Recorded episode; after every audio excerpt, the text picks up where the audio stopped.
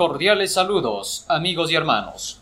Esta noche vamos a continuar con el estudio profético que estamos llevando del mensaje de los tres ángeles de Apocalipsis capítulo 14. En nuestro tema anterior hemos estado hablando acerca de dar gloria a Dios. ¿Cómo podemos darle gloria? En Apocalipsis capítulo 14 versículos 6 y 7, el Evangelio eterno declara lo siguiente, vi a otro ángel volar por en medio del cielo, que tenía el Evangelio eterno para predicarlo a los que moran en la tierra y a toda nación, tribu, lengua y pueblo, diciendo a gran voz, Temed a Dios y dadle gloria, porque la hora de su juicio ha llegado, y adorad a aquel que ha hecho el cielo y la tierra y el mar y las fuentes de las aguas. Debido a que estamos viviendo precisamente en las horas del juicio, por las señales que ya estamos viendo que se cumplen en el mundo, y porque Cristo está a punto de volver, es necesario, dice aquí el Evangelio, que todo el mundo le tema a Dios y le dé gloria, porque ha llegado esa hora, la hora del juicio. Ahora bien, hemos visto que para ser temerosos de Dios necesitamos obedecer sus mandamientos, y ya hemos descubierto que para obedecer los mandamientos de Dios debemos estudiar la Biblia. Pero ahora también se nos pide darle gloria. Le damos gloria a Dios a través de nuestras acciones y nuestras buenas obras, como ya lo hemos estudiado en los temas anteriores. Pero también la Biblia nos enseña que debemos dar gloria a Dios en nuestro cuerpo, porque darle gloria a Dios significa hacer quedar bien su nombre. ¿Y cuándo queda bien Dios? Cuando todas sus criaturas, las que Él ha creado, oiga, son felices. Nuestra felicidad hace que le demos gloria a Dios, porque entonces todo el universo puede contemplar que las enseñanzas divinas, que todo lo que Dios nos pide realizar y hacer es para la felicidad nuestra. Oiga, y cuando somos felices de esa manera, el universo entero puede confirmar que Dios es amor. Precisamente, Dios quiere que el universo entero vea que todas sus enseñanzas, que todo lo que está haciendo en favor de nosotros, de la humanidad pecadora y caída, que ha llegado a desviarse de la buena senda, es sólo para nuestro bien nuestra paz, nuestra seguridad y felicidad por completo. Ahora, en el libro de Primera de Corintios, capítulo 6, el apóstol Pablo declara lo siguiente. Versículo 19 y 20. ¿O ignoráis que vuestro cuerpo es templo del Espíritu Santo, el cual esté en vosotros, el cual tenéis de Dios y que no sois vuestros? Porque comprados sois por precio. Glorificad pues a Dios en vuestro cuerpo y en vuestro espíritu, los cuales son de Dios habíamos descubierto que glorificamos a Dios en nuestro espíritu cuando nosotros buscamos comportarnos bien, hacer las cosas bien. Porque cuando uno hace las cosas mal, definitivamente el resultado es tristeza, dolor, miseria y desolación. Y Dios no quiere que nosotros andemos de esa manera, cabizbajos, temerosos, entristecidos, doloridos, sino que quiere nuestra alegría. Y para lograr eso, es necesario hacer cosas correctas. El hacer el bien, el hacer las cosas bien hechas, por así decirlo, va a producir satisfacción en nuestras vidas. Y todo lo que Dios nos pide realizar en sus mandamientos está calculado para que nosotros podamos obtener resultados placenteros, satisfactorios que nos van a producir esa felicidad. Pero esto es en el lado espiritual, es decir, en las acciones de nuestro carácter. Pero también, aquel apóstol Pablo dice que ahora debemos glorificar a Dios con nuestro cuerpo. Si nuestro cuerpo está enfermo, si nuestro cuerpo está dolido, si en nuestro cuerpo hay reacciones adversas que nos van a producir dolor, tristeza, ya no podemos darle gloria a Dios porque ya no somos felices. Y Dios no quiere eso quiere que en todo momento podamos glorificar su nombre, manifestando que somos personas que han alcanzado el éxito en todos los niveles y que lo que le falta todavía alcanzar pueden lograrlo a través de esas mismas enseñanzas. En otras palabras, Dios no nos quita nuestra humanidad. Permanecemos siendo humanos, pero con el poder que Él nos va a dar a través de sus enseñanzas para alcanzar el éxito en todas nuestras empresas. Oiga, qué interesante que Dios pide que le demos gloria, pero Él mismo nos da las armas y todo lo que necesitamos para que esa gloria se manifieste. Esto se llama salvación completa. Ahora, vimos también que para poder dar gloria a Dios en nuestro cuerpo, tenemos que empezar por lo que dice Primera de Corintios capítulo 10 versículo 31. Si pues coméis o bebéis y o hacéis otra cosa, hacedlo todo para la gloria de Dios. Fíjese lo que está diciendo aquí el texto. ¿ah? Si pues coméis o bebéis o hacéis otra cosa, hacedlo para la gloria de Dios. Nuestra comida, nuestra bebida, nuestra conducta, lo que vemos, lo que tocamos, lo que oímos, todo eso tiene que ver con darle gloria a Dios.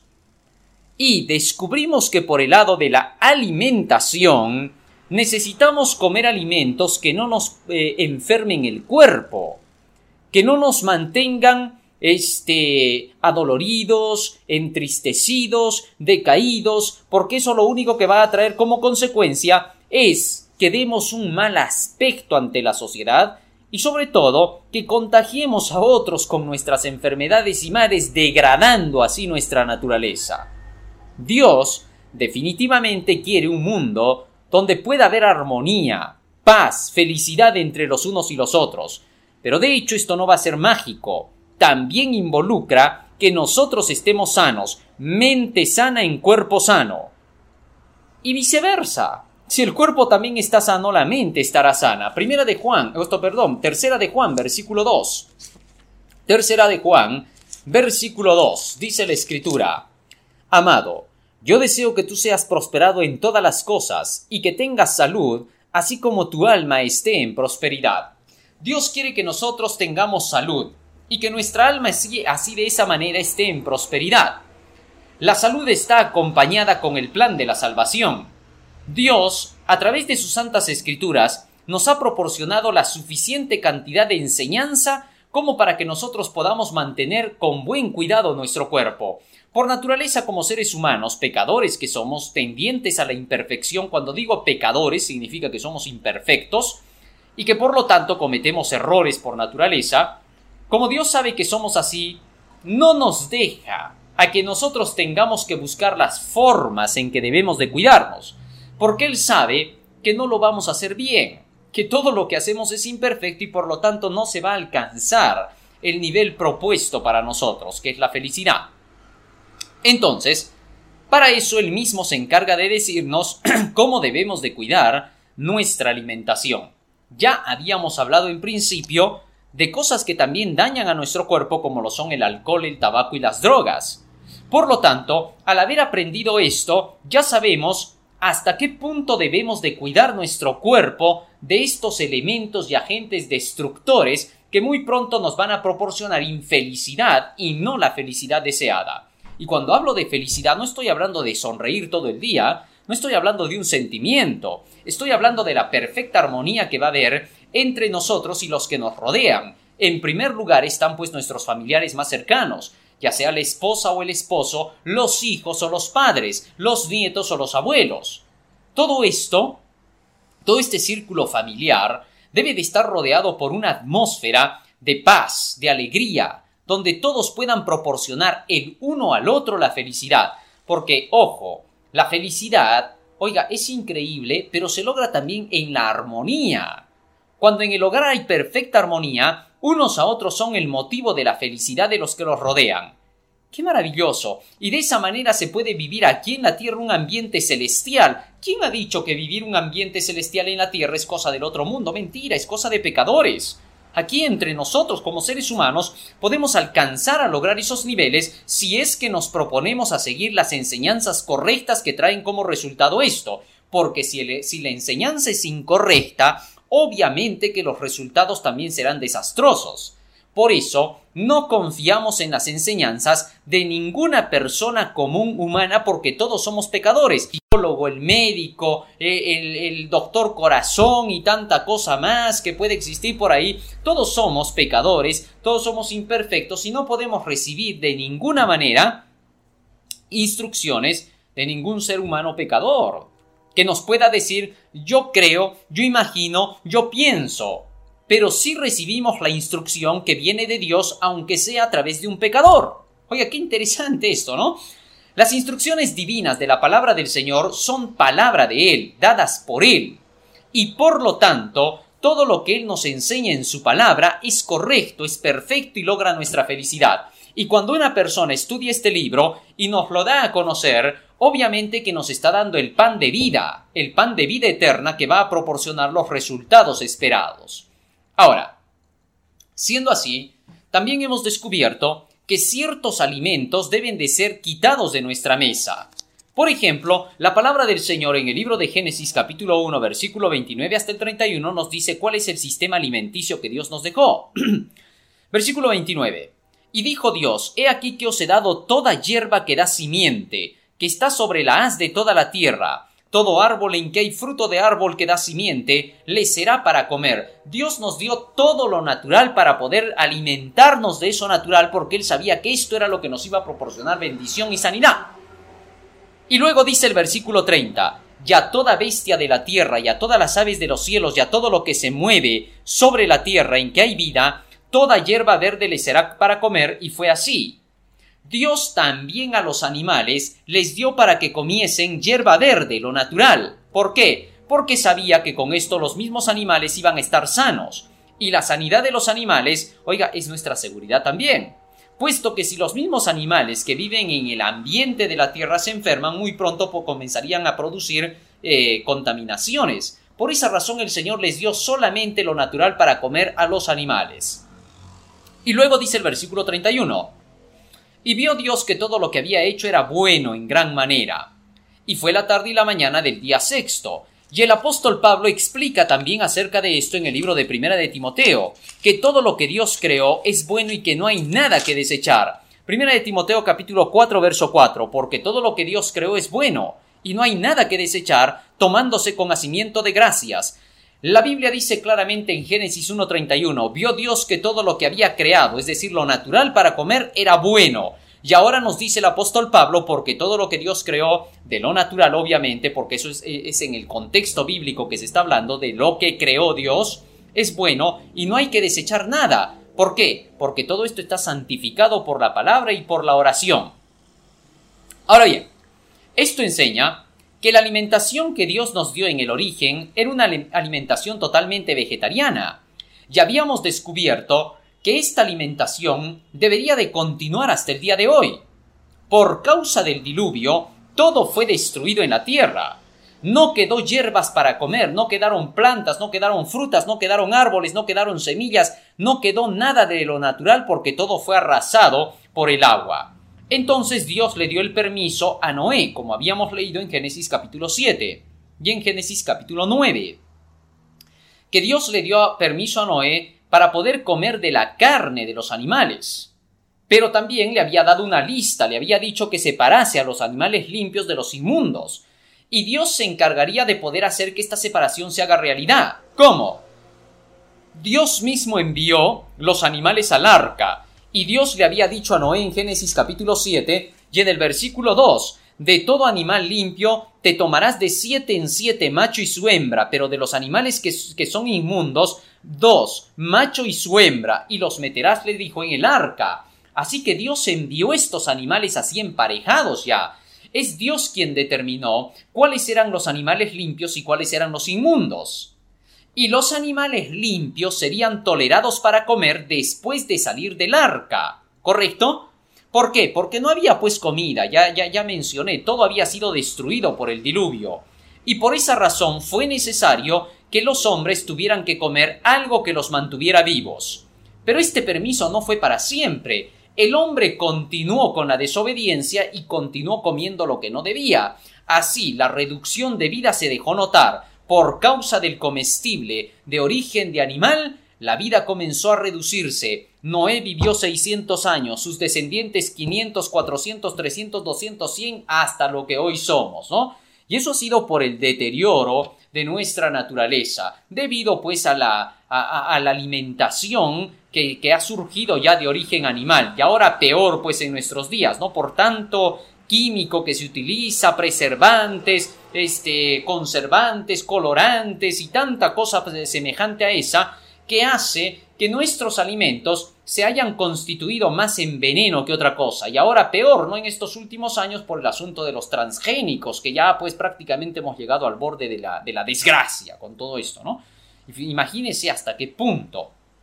Ahora, en el principio entonces, Dios había determinado una alimentación sana. El hombre continuó con la comida de la carne. Pero en los días del pueblo de Israel, Dios volvió a repetir sus leyes volvió a darles ahora, pero escritas. Antes se las había dado escritas en el corazón. Escritas en el corazón significa que se las había dictado oralmente. Porque escrita en el corazón no, no significa que Dios les daba las leyes mágicamente o que nacían con las leyes adentro. Porque si así fuera, pues ya no habría habido ningún pecador más. Ya todos hubieran seguido esas leyes que las tenían internas en el corazón, pero mentira, mentira. Dios no escribe en el corazón mágicamente, las escribe a través de sus enseñanzas y antes de que existiera la escritura que partió con Moisés, Dios les dio el conocimiento oral, a través de qué? Comunicaciones directas con sus profetas, que estos a su vez comunicaban la enseñanza a sus descendientes y a, y a los que les rodeaban. Ahora, una vez que Dios da sus leyes, oiga, el pueblo de Israel ya debía de aprender lo que Dios le estaba diciendo. Dios había declarado que al salir de Egipto el pueblo de Israel iría a la tierra prometida, a la tierra de Canaán, y por lo tanto no consumiría carne sin su consentimiento, sin su permiso. En el libro de Deuteronomio, en el capítulo 12, el Señor dijo en qué ocasiones se podría consumir la carne y también dio una lista que ya leímos en el tema anterior de los animales que podrían ser utilizados para comerlos solo en ocasiones especiales. ¿Cuáles eran? Escúchelo. Deuteronomio capítulo 12. Versículo 13 hasta el 15. Guárdate que no ofrezcas tus holocaustos en cualquier lugar que vieres, mas en el lugar que Jehová escogiere en una de tus tribus, allí ofrecerás tus holocaustos y allí harás todo lo que yo te mando. Allí con todo podrás matar y comer carne en todas tus poblaciones conforme al deseo de tu alma, según la bendición que Jehová tu Dios te dé.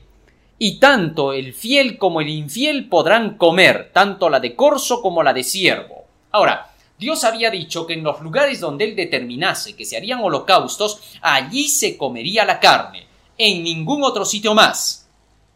Y no podían derramar la sangre de ningún animal, porque sangre por sangre pagarían, de tal manera que estaban prohibidos de tener que consumir carne en otras ocasiones que no fueran holocaustos. Oye, qué interesante. ¿Por qué? Porque Dios sabía que la carne de origen animal siempre iba a traer sus consecuencias. El colesterol es uno de los factores principales por los cuales la gente perece antes de tiempo. De eso vienen las enfermedades cardíacas, las enfermedades estos, cerebrales. Oiga, y otras más. De la misma carne viene el reumatismo, la artritis, la gota. Oiga, porque todas estas cosas comienzan a hacer que paso a paso lentamente se vayan acumulando ciertas sustancias que son dañinas para nuestro cuerpo y en un momento dado el cuerpo sucumbe y como nadie sabe qué tipo de organismo tiene porque no todos los organismos son iguales, hay organismos que van a sucumbir antes que otros. Hay unos que van a resistir más que otros, pero los descendientes pagarán las consecuencias de los padres, puesto que la naturaleza del hijo saldrá más debilitada. Oiga, esto es conocido, las leyes de herencia genética, ¿saben? Nos explican muy bien estos asuntos. No vamos a, discutir sobre cosas que, que ya están demostradas. Ahora, ¿qué sucede? Cuando nosotros eh, comenzamos a consumir alimentos que puedan ser dañinos y nocivos para nuestra salud, lo único que nos vamos a pescar son enfermedades, eh, dolor, tristeza y cosas pues que van a destruir la armonía entre los que nos rodean y nosotros. Ahora, con esto Dios dio permiso entonces solo para ocasiones especiales. Los holocaustos se realizaban por diversas razones. Habían, según nos dice el libro de Levítico capítulo 1 hasta el capítulo 8, nos dicen que había holocaustos de agradecimiento. Cuando usted quería agradecerle algo a Dios, en especial un cumpleaños, agradecerle por un negocio que usted había hecho bien o por alguna cosa que producía felicidad, usted podía realizar un holocausto. ¿Ah? Esto era en ocasiones entonces especiales. Y en esos holocaustos de paz, usted bien podría matar un animalito, consumirlo junto con toda su familia. Junto con eso, Era costumbre entre los judíos que la carne se acompañaba con ciertas bebidas, hierbas amargas en, muchas ocasiones, con el propósito de poder erradicar y destruir el colesterol del cuerpo. Oiga, qué interesante que Dios les había dado eh, leyes específicas. En el libro de Éxodo, en el capítulo 12, cuando Dios dio el permiso para matar el animalito para la Pascua, fíjese cómo dijo que debía de comerse este animal. Muy aparte de que estas hierbas que se iban a preparar en, en, líquidos eran para recordar la amargura que habían pasado en la, en la esclavitud, también tenían un propósito médico. Éxodo capítulo 12, versículo 11. Y así habéis de comerlo, ceñidos vuestros lomos, vuestros zapatos en vuestros pies y vuestro bordón en vuestra mano, y lo comeréis apresuradamente porque es la Pascua de Jehová. Fíjese que aquí está hablando de comer la Pascua de Jehová. Y ahora lee el versículo 7 y 8. Versículo 8. Y aquella noche comerán la carne asada al fuego, y panes sin levadura con hierbas amargas lo comerán. Las hierbas amargas tenían por propósito neutralizar el colesterol que era dañino. Oiga, ¿qué Dios para más bueno? Es un Dios que, que, se fija hasta en los mínimos detalles. No se le escapa nada con el propósito de dar felicidad y seguridad para sus hijos. Y les dijo, lo comerán con hierbas amargas. ¿Por qué? Porque esto eh, eh, lograría la protección de los que pudiesen consumir eh, la carne. Bueno, aquí se nota que Dios es más que un médico, pues, es Dios, eso es más que evidente. Ahora, durante el periodo del Antiguo Testamento se dio el permiso para estos holocaustos, holocaustos de paz. Por ejemplo, en una ocasión, Abraham recibió a dos ángeles que lo venían a visitar juntamente con Jesucristo, con Dios. Oiga, los tres vinieron a visitarle para decirle que Sodoma y Gomorra serían destruidas porque eran dos ciudades proverbiales por su maldad. Y en esa ocasión dice la Biblia que Abraham mandó preparar un cabrito, un becerro incluso dice, ¿no? Un becerro, oiga, y lo hizo preparar para comer junto con Dios y los ángeles.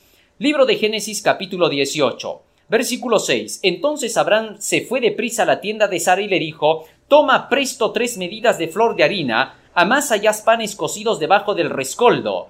Y corrió Abraham a las vacas y tomó un becerro tierno y bueno, y se lo dio a su sirviente, y le dio prisa para que lo prepare. Oiga, aquí se nota claramente que Abraham eh, participó de comer este, este animal, este becerro, que era un holocausto hecho de paz, porque estaba recibiendo huéspedes, y era una costumbre entre los judíos que se realizaba inmediatamente un sacrificio de agradecimiento a Dios cuando alguien venía a visitar la casa, puesto que ellos sabían que ángeles incluso podían llegar. Ya era conocido dentro de ello, por lo que Dios les había enseñado que en cualquier momento había que recibir al forastero, había que darle hospedaje al que llegaba, y darle pues eh, la alimentación. Abraham hizo eso ni bien vio a Dios y a los dos ángeles, puesto que hasta ese momento él no sabía que eran el Señor y los ángeles. Él pensaba que eran simples forasteros, pero su costumbre era no dejar pasar por alto eh, el hospedaje. Así que entonces recibió bendición de parte de Dios por hacer esto, ¿no? Así enseña la palabra del Señor. Lamentablemente a través de los años y hasta nuestros días algunas prácticas pues se han hecho ya un poco difíciles, ¿no? Porque ahora, lamentablemente, vuelvo a repetir, oiga, usted podría recibir a cualquier persona que pasa por la casa y ser un delincuente. Y usted ya no puede dar pues fácilmente un apoyo de esa manera. Entonces ahora Dios nos pide que esto se manifieste entre los que son conocidos de la fe, que no nos olvidemos de dar hospedaje a todos los creyentes del Evangelio. Oiga, qué interesante que Dios ha provisto hasta para su pueblo, que su pueblo pueda pasarla bien cada vez que su pueblo busca hacer su voluntad. Bueno, punto aparte con eso, en otro tema hablaremos acerca de esas virtudes. Ahora, en esa ocasión entonces, se llevó a cabo un holocausto y ellos participaron de este alimento. Así que esto no está en contra de la enseñanza divina de que no había que consumir carne, de ninguna manera, porque todo esto era un ritual. El comer la carne representaba simbólicamente a comer el cuerpo de Cristo.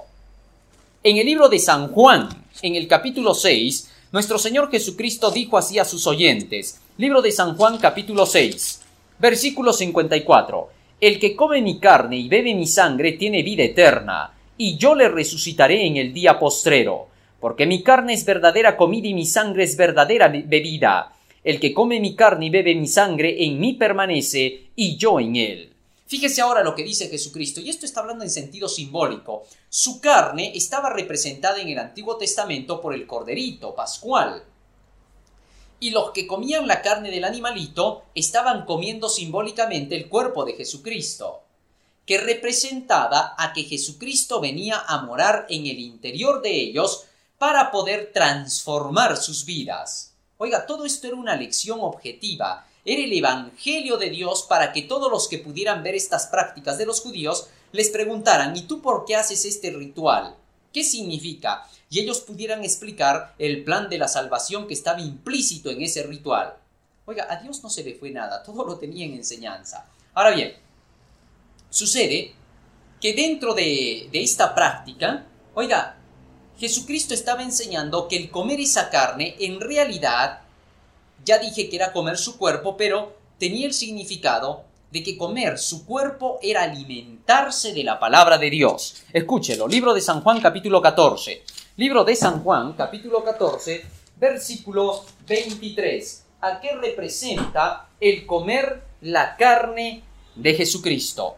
Respondió Jesús y le dijo, el que me ama mi palabra guardará, mi Padre le amará y vendremos y haremos con él morada. Jesucristo mora en nosotros cuando estudiamos su palabra. Y el comer su palabra, porque Jesucristo dijo no solo de pan vive el hombre, sino de toda palabra que sale de la boca de Dios, el comer su palabra representa comer el cuerpo de Cristo, es decir, su carne. Esto era todo lo que se hacía en ese ritual. Habían los sacrificios de paz, habían los sacrificios de agradecimiento, habían los sacrificios que eran para expiación por el pecado. Así, cada uno de estos sacrificios de celebración, incluso en las fiestas, se celebraba sacrificando animalitos. Estaba la fiesta de las trompetas, estaba la fiesta de las expiaciones, estaba la fiesta de la Pascua. Y en esas celebraciones de las fiestas que se realizaban en el Antiguo Testamento, se, se mataban animalitos, se hacían sacrificios, holocaustos, y de allí se comía la carne porque eran días de fiesta. Así que todas estas celebraciones eran los días en que se permitía que la gente pudiera comer la carne pero ya leí en el tema anterior que habían animales limpios y animales inmundos. Los inmundos no podían ser comidos en estas celebraciones rituales. Pero estas celebraciones rituales, oiga, se terminaron en el Nuevo Testamento. Con la muerte de nuestro, con la muerte de nuestro Señor Jesucristo, terminaron los rituales. Libro de Colosenses. Libro de Colosenses capítulo 2. El apóstol Pablo escribió lo siguiente. Colosenses capítulo 2, versículo 16. Versículo 16. Por tanto, nadie os juzgue en comida o en bebida, o en parte de día de fiesta de luna nueva o de sábados. Fíjese ahora lo que dice aquí. El apóstol Pablo les estaba diciendo a un grupo de cristianos que nadie os juzgue en comida o en bebida. ¿Por qué estaba diciendo esto? Algunos de los gentiles que se habían convertido a cristianos y eran recientes seguidores de Jesucristo estaban siendo obligados por judíos a tener que matar el animalito todavía. Oiga, los fariseos, los saduceos, los judíos, todos ellos enseñaban a la gente que para salvarse tenían que matar necesariamente el animalito a fin de obtener la expiación de sus pecados con la sangre de este animal. Entonces, la gente se confundía, decía, a ver, a ver, ¿cómo está esto? Pablo nos ha predicado con los escritos sagrados que ya se han acabado los sacrificios y los ritos y que ahora todo lo que tenemos que hacer es confiar en la muerte de Jesucristo, en su sangre, en su sacrificio, en su muerte para nuestra vida. ¿Y por qué ahora nos quieren obligar otra vez a comer ese sacrificio, ese holocausto? Pablo, por favor, ¿qué pasa aquí? Y Pablo les decía, que nadie los juzgue en comida o en bebida, porque todas esas cosas son del Antiguo Testamento. Ya eso caducó, ya se acabó. Porque ahora, versículo 17 dice, todo eso ha sido solo figura de lo que vendría, porque el cuerpo realmente para el sacrificio fue el de Cristo. Oiga, qué interesante. O sea, con el sacrificio de Jesucristo hecho en la cruz del Calvario se acababan todos los ritos y ceremonias. ya no era necesario que la gente tuviese que comer la carne ritualmente para representar que se estaba alimentando del cuerpo de Cristo. Ahora Jesucristo en la Santa Cena instituyó lo nuevo.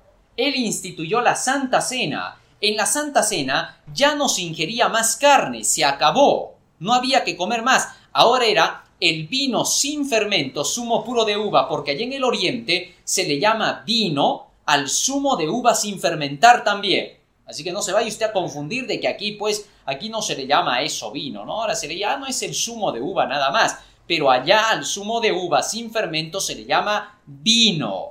Así que el día que Jesucristo instituyó la Santa Cena, dio a beber el vino representación de su sangre y el pan sin levadura, porque ahí tenía que ser el pan sin levadura, sin fermento, el fermento estaba prohibido, de ahí que el vino y el pan no podían tener fermento. Eran los siete días de los panes sin levadura. Nada tenía que ser hecho con fermento o si no serían cortados del pueblo.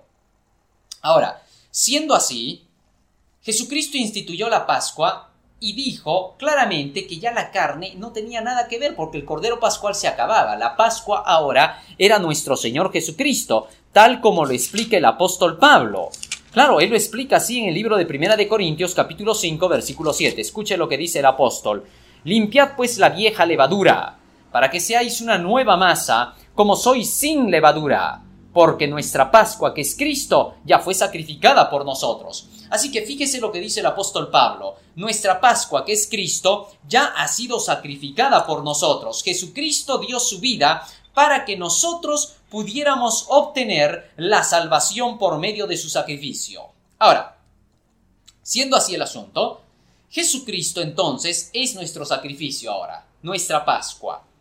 Y desde su sacrificio en adelante ya no hay necesidad de que se tenga que comer la carne.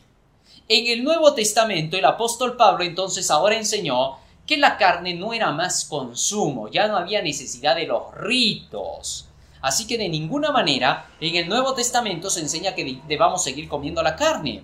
El apóstol Pablo más bien dice ahora en el Nuevo Testamento, en 1 de Timoteo capítulo 4, que todo lo que Dios creó no hay que desecharlo tomándose con hacimiento de gracias. Y ya hemos visto que lo que Dios creó han sido todo, todos, los, esto, todo, todos los alimentos de origen natural.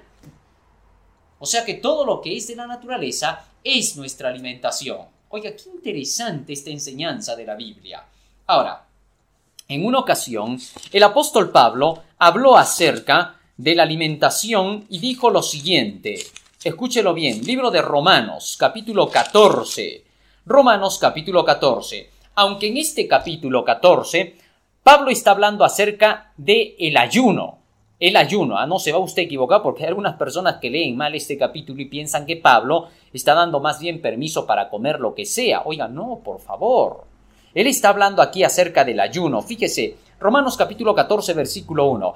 Recibid al débil en la fe pero no para pelear, no para disputas, porque uno cree que se ha de comer de todo, todas las cosas, otro que es débil solo come legumbres. Fíjese lo que está diciendo aquí Pablo.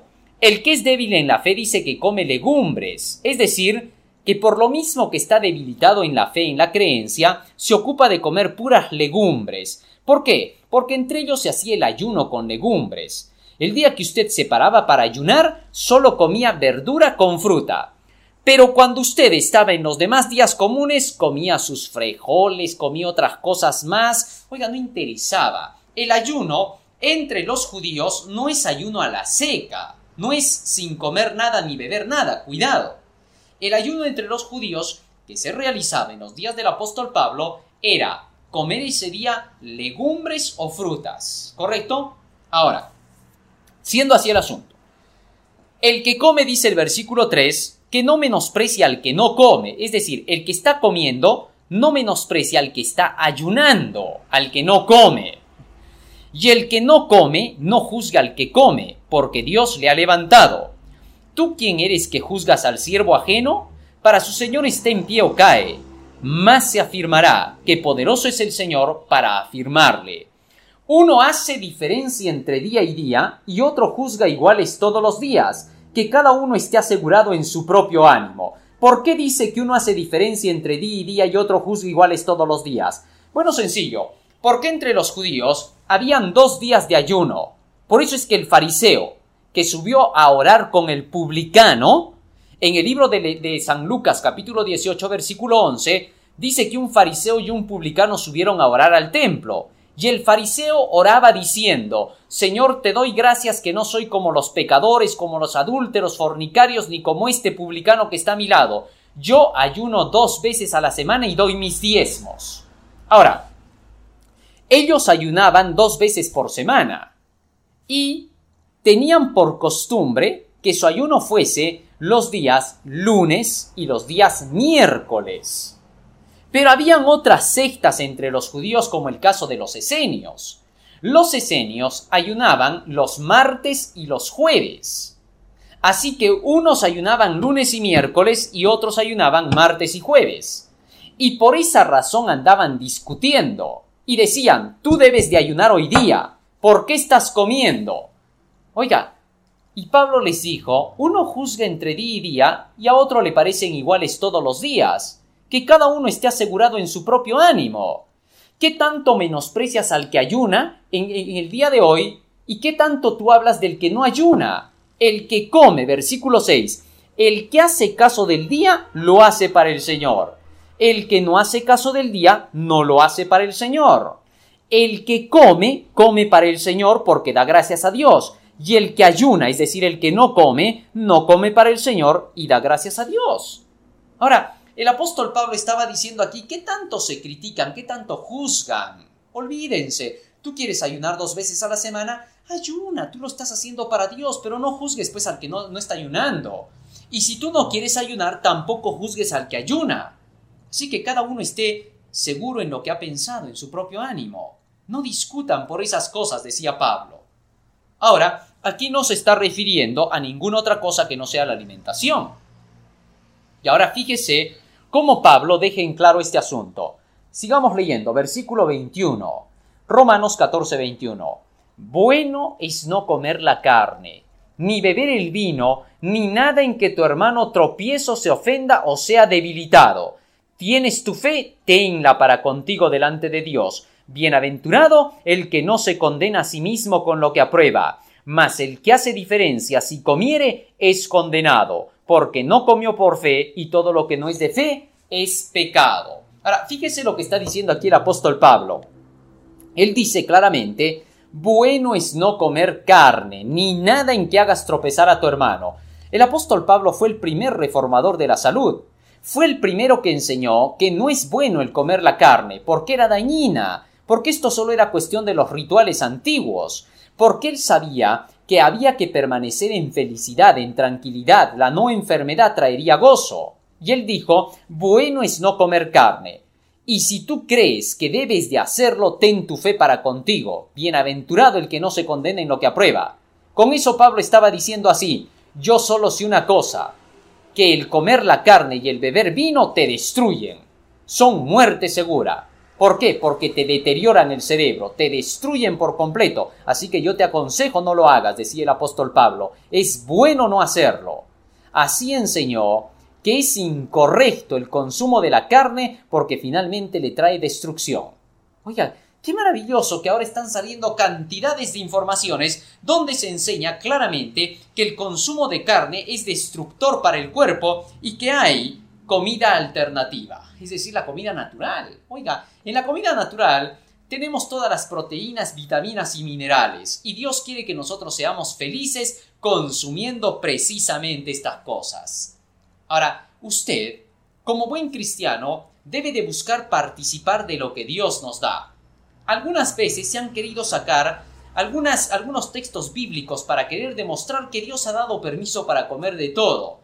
Un día un amigo me decía, pero entonces yo no comprendo, ¿por qué ahora Pablo dice que comer carne es pecado, que es malo, que destruye, que, que, que, finalmente pues te va a matar? Y es verdad, pues no, porque finalmente la misma ciantina que tiene la carne, que es prácticamente una droga, oiga, va destruyendo pues el cuerpo. Y por eso es necesario saber sustituir nuestros alimentos, lo que Dios nos ha dado. ¿Cuántas enfermedades se pueden dejar de lado gracias a practicar el vegetarianismo? Oiga, la Biblia enseña el vegetarianismo, es bíblico, es 100% bíblico y enseña que la alimentación vegetal natural que es producida de, de, una forma natural, no de origen animal, oiga, es sanidad segura. ¿Cuántas personas que están con artritis dejan la carne, dejan cualquier consumo de origen animal, oiga, y se sanan, se restablecen? Es conocido, ya son cientos y miles que lo han logrado. Otras personas que están con, enfermedades eh, del corazón, enfermedades cerebrales, hoy han mejorado, han llegado a sanarse tan solo por haber cambiado su régimen. Esto es conocido, está siendo por eso bastante promovido. Ahora, qué mejor que sea Dios pues quien haya dado el consumo de, de alimentos de origen natural escuche lo que alguna vez alguien me leyó para decirme que Dios había dado el permiso para, para comer la carne. Hechos capítulo 11. Pedro estaba descansando en el techo de su casa en una ocasión y vio una visión. Versículo 5. Estaba yo en la ciudad de Jope orando y vi en un momento de visión un vaso como un gran lienzo que descendía por los cuatro cabos, eh, que descendía y que por los cuatro cabos estaba sujetado del cielo y venía hasta mí en el cual como yo puse los ojos consideré y vi animales terrestres de cuatro patas, fieras, reptiles y aves del cielo. Yo, yo, yo oí una voz que me decía, levántate Pedro, mata y come. Y yo dije, Señor, no, porque ninguna cosa común o inmunda ha entrado jamás en mi boca. Fíjese que aquí Pedro le dijo a Dios, yo no puedo comer, y habían, dice, animales de toda especie, Estaban los limpios y los inmundos ahí, los de cuatro patas, aves, fieras y reptiles. Y Pedro dijo, jamás he comido eso. Oiga, estaba reconociendo que él no consumía la carne y le dijo, Señor, ¿cómo voy a comer? Ninguna cosa inmunda ha entrado en mi boca. Y entonces dice que Dios le dijo, por segunda vez, versículo 9, lo que Dios limpió no llames tú común. Ahora, de este texto bíblico Muchas personas y muchas religiones han declarado que aquí se está dando permiso por Dios para comer de todo. Pero veamos ahora qué cosa explica el mismo apóstol Pedro. ¿A qué se refería esta visión en la cual Dios le decía, mata y come, y no llames inmundo a lo que yo ya limpié? Versículo, seguimos leyendo, Hechos. Y aquí vamos a ver la explicación que se nos da con respecto a este lienzo que fue bajado del cielo y que Pedro lo vio. Hechos capítulo 10. Hechos capítulo 10. Escúchelo bien.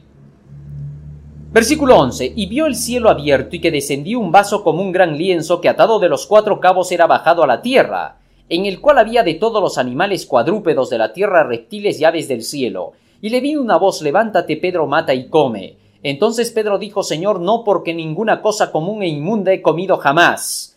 Y volvió la voz hacia él por segunda vez, lo que Dios limpió no llames tú común. Y esto fue hecho por tres veces, y el vaso se volvió a ser recogido en el cielo. Y estando Pedro dudando dentro de sí, ¿qué significaba esta visión que había visto? He aquí que los hombres que habían sido enviados por Cornelio, que preguntando por la casa de Simón, llegaron hasta su puerta, y llamando preguntaron si, si vivía allí un Simón que tenía por sobrenombre Pedro y que vivía allí. Ahora bien, estos hombres que venían enviados por Cornelio, que era un hombre importante de ese tiempo, pero que no era cristiano y quería conocer el Evangelio, era un pagano, alguien a quien todos los judíos llamaban incircunciso e inmundo, porque para los judíos eran inmundos todos los que no conocían la verdad del Evangelio judío. Y entonces Pedro decía, ¿qué cosa significará esta visión? No llames inmundo a lo que yo ya limpié. Y el mismo Pedro explica con las siguientes palabras esto, versículo 25. Y como Pedro entró en la casa de Cornelio, éste salió a recibirle, y derribándose a sus pies le adoró. Pero Pedro le levantó diciendo, levántate, porque yo también soy hombre como tú, no me adores, en otras palabras.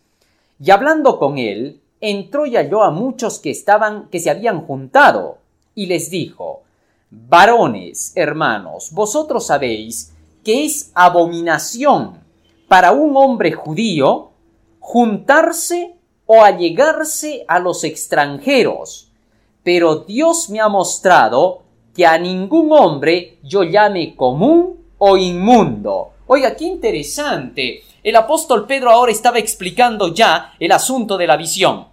Y les dijo, miren, ustedes saben que para los judíos cualquiera que no es judío es un inmundo, pero Dios me ha mostrado que yo no llame inmundo a lo que él ya limpió.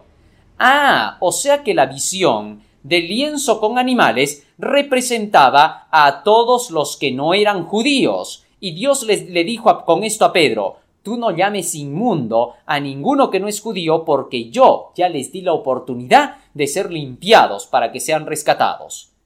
Así que la visión no tenía nada que ver con qué comer literalmente. Para nada. Solo era un símbolo de que tenía que ir a predicar ahora también a los que no eran judíos, a los llamados inmundos, es decir, a todos los que pertenecíamos al mundo gentil. Así que entonces las escrituras enseñan claramente que de ninguna manera nosotros podemos consumir los alimentos de origen animal. Finalmente, se saca un texto más para querer decir que Dios había dado el permiso para comer todo tipo de cosas. San Mateo capítulo 7, versículo 1. Se juntaron a él los fariseos y algunos de los escribas que habían venido de Jerusalén, los cuales viendo a algunos de los discípulos comer pan con manos comunes, es a saber, no lavadas, los condenaban. Ahora, los discípulos de Jesús dice que estaban comiendo pan, no estaban comiendo otra cosa, no había aquí carne, ni, ni cerdo, ni aves, nada, nada. Era pan. Y dice que no se habían lavado las manos para comer. No es que no se habían lavado. Lo que pasa que los judíos, los fariseos, esperaban que la gente se lavara siete veces las manos antes de comer porque era una purificación ritual. Pero los discípulos habían aprendido que todo eso pues no tenía nada, ningún valor. Así que ellos se lavaron solo una vez las manos y comieron pan. Y se acercaron a Jesús los fariseos y le dijeron los fariseos a Jesús por qué sus discípulos estaban comiendo sin lavarse las manos, que debían de seguir la tradición. Oiga, y Jesucristo les respondió, versículo 18 y 19, y les dijo, ¿también vosotros estáis así sin entendimiento? ¿No entendéis que todo lo de fuera que entra en el hombre no le puede contaminar?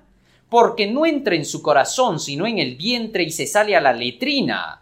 Esto decía, haciendo limpias todas las viandas. Ahora bien, Jesucristo aquí les estaba diciendo a los discípulos, ¿qué cosa? ¿Ustedes tampoco no entienden? Noten, no es el pan que están comiendo con las manos sucias lo que les va a contaminar. No, no es que sus manos estaban sucias, repito, ¿ah? sino que no se les habían purificado siete veces.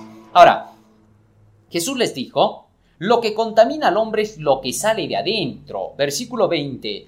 Mas decía que lo que del hombre sale, aquello contamina al hombre, porque de dentro del corazón de los hombres salen los malos pensamientos, adulterios, fornicaciones, homicidios, hurtos, avaricias, maldades, engaño, desvergüenza, ojo maligno, injuria, soberbia y todas las insensateces. Así que Jesús les dijo, es eso que sale de adentro lo que contamina al hombre, pero de ninguna manera es lo que come, porque eso se va finalmente a la letrina, es decir, al baño. Oiga, y Jesucristo dice con eso hacía limpias las viandas, hacía limpia la comida que estaban comiendo los discípulos, los panes, pero no dice que hacía limpios todos los animales, todo lo que, lo que, lo que fue creado, tanto animal como humanos y vegetales. No, por favor. Solo está hablando de lo que estaban comiendo los discípulos, el pan. Así que esto no era un permiso para comer la carne. De lo contrario, Pedro, cuando vio el lienzo, pues hubiera dicho, Señor, pero si tú ya has limpiado todo, entonces me lo puedo comer todo. Pero no, no dijo así, dijo, no, eso es inmundo. Estaría contradiciendo pues a la enseñanza de Cristo, no tiene sentido. Así que con esto la Biblia nos enseñó finalmente que Dios quiere que nos alimentemos de tal manera que permanezcamos sanos. Oiga, muchas personas dicen, toda la predicación estaba bonita, todo que vienen a decirme que ya no puedo comer tal o cual cosa, lo malogran todito, lo echaron a perder. Oiga, en una ocasión un joven rico se le acercó a Jesucristo y le dijo, Maestro, ¿qué tengo que hacer para obtener la vida eterna? Y Jesucristo le dijo, Anda, vende todo lo que tienes, dáselo a los pobres y sígueme. Tanto amaba el dinero que era ese su gusto que se fue triste, dice la Biblia, porque tenía muchas posesiones. Prefirió renunciar a la salvación porque amaba mucho el dinero. A veces porque tenemos un gusto. En este caso puede ser el de cosas comestibles que nos dañan. Podemos renunciar a Cristo y no seguirlo tan solo por dar gusto a nuestro gusto y perdernos como el joven rico. Que esta lección nos enseñe que no debemos renunciar a Cristo por un gusto, que debemos sacrificar el gusto para servir a Jesús porque es para nuestra felicidad y nuestro gozo. Que el Señor le bendiga en esta noche, querido hermano. Amén.